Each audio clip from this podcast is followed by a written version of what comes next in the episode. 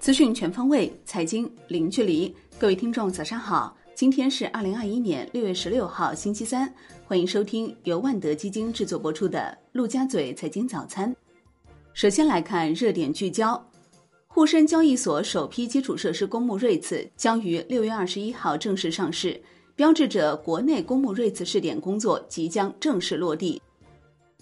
节后首日，A 股全线杀跌。鸿蒙概念重挫，芯片股强势。截至收盘，上证指数下跌百分之零点九二，深证成指跌百分之零点八六，创业板指跌百分之一点一，科创五零涨百分之零点八三，万德全 A 跌百分之零点九五。苏宁易购股价跌停，张近东所持五点四亿股遭司法冻结，苏宁电器集团可能被动减持不超三点八四亿股。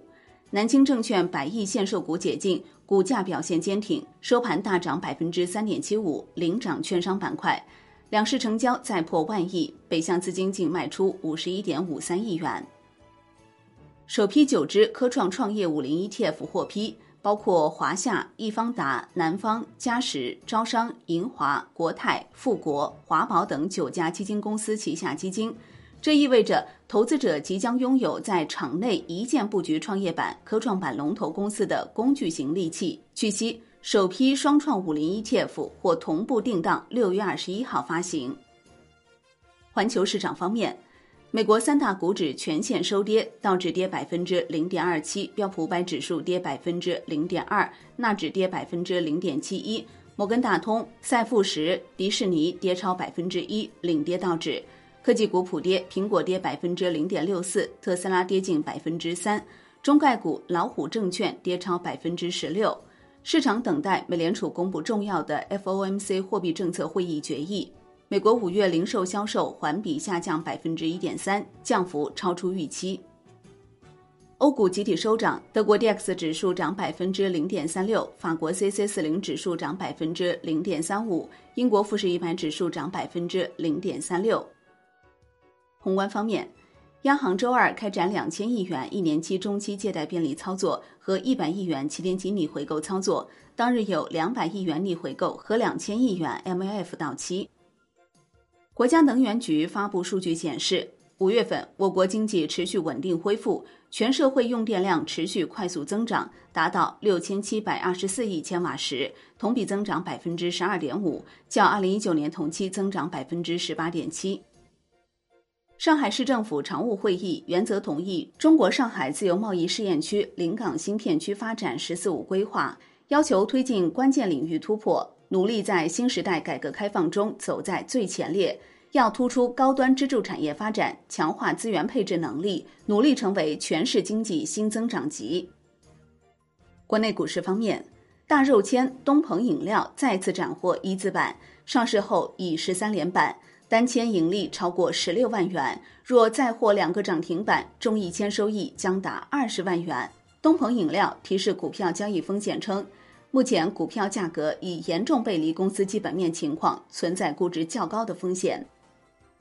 香港恒生指数收跌百分之零点七一，恒生科技指数跌百分之零点三八，恒生国际指数跌百分之零点七六。周期医药股领跌，汽车、体育用品股走强。吉利汽车、比亚迪均涨近百分之五，特步国际涨逾百分之二十。公司获高瓴投资约十亿港元，大市成交一千四百三十六点九亿港元，南向资金净卖出三点九八亿港元。中国台湾加权指数收涨百分之零点九二。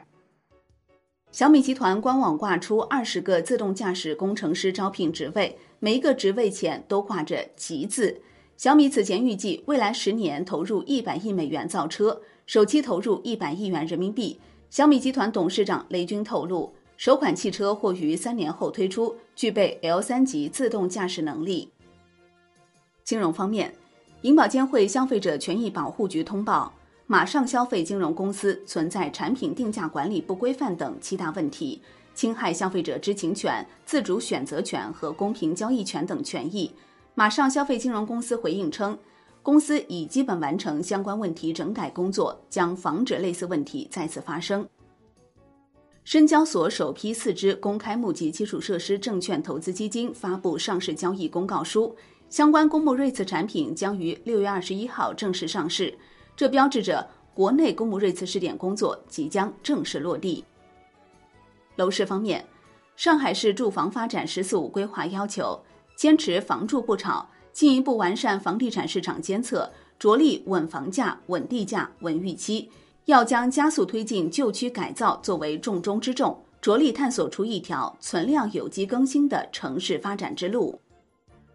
产业方面，交通运输部等印发《全面推广高速公路差异化收费实施方案》，提出进一步优化完善分路段差异化收费模式，稳步扩大差异化收费实施范围，继续深化分车型类差异化优惠政策，进一步完善 EDC 电子支付优惠模式。